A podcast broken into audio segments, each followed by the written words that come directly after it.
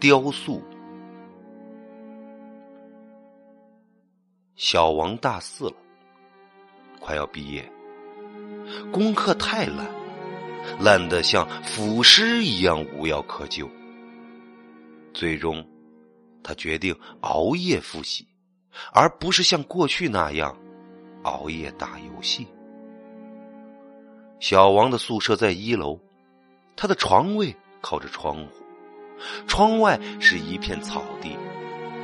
草地的中间是一条蜿蜒曲折的小路，小路通往一座凉亭，凉亭里面有一塑雕像，一位古典美人，小王的梦中情人，几乎每晚他都要看着她入眠。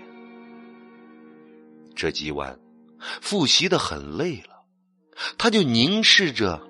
那个雕塑，心中顿生怜惜之情。室友小谷从后面冷不防的碰了一下小王的肩膀，吓得小王转头愣了半天，才骂了一句。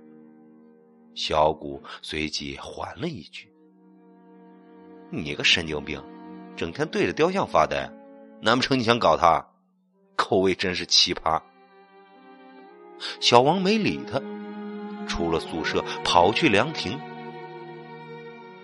正值盛夏，这天的傍晚却冷飕飕的，阴风阵阵。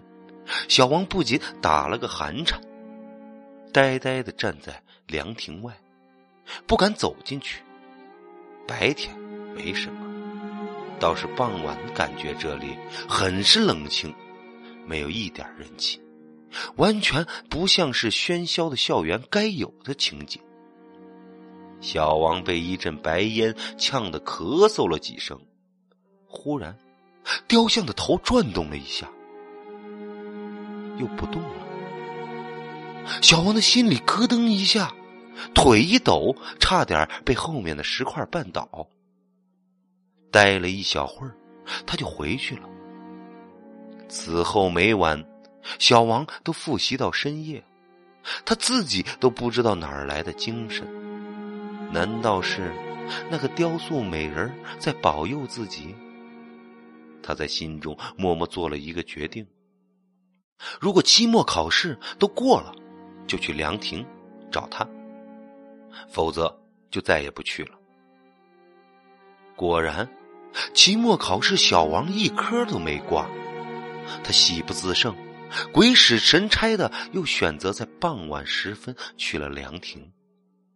这天傍晚，刚下过雨，天气貌似比那天晚上更冷了。小王心中点燃了一把火，全然不顾气温的变化。见到雕塑美人的第一眼，小王又咳嗽了一声。雕塑美人又不自觉的动了一下头。这回小王笑了，笑出了声，觉得自己的努力值了，连他都被感动了。于是小王走过去，抱住雕塑美人很久很久。出门散步的小谷发现了奇怪的小王，他觉得小王好像真的得了神经病了，竟然对着雕塑谈天说地，手舞足蹈。小谷走上前去，想拉他去外面吃饭。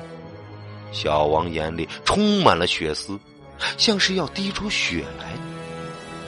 小谷心中一震，躲得远远的。小谷心中一怔，远远的躲开了。直到那天放假，小谷再也没有见到过小王。小王的父母急疯了。学校里也诚惶诚恐的不可终日，生怕小王的父母干出什么傻事儿。原因是小王失踪了。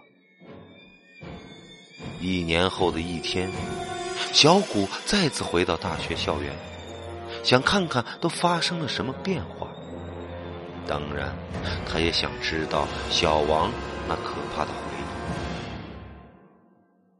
他极力避开小王的那段思绪，走过了小路和凉亭，可是他的目光还是不自觉的飘到凉亭里了。我操！小谷吓得叫不出声。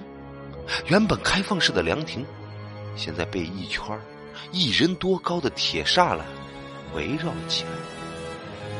里面有两座雕像靠在一起，这不就是那小王和那个古典美人吗？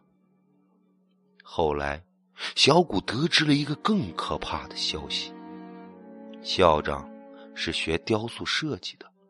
古典美人是他死去的妻子原型做出来的，而他的妻子被校长封在了雕塑里。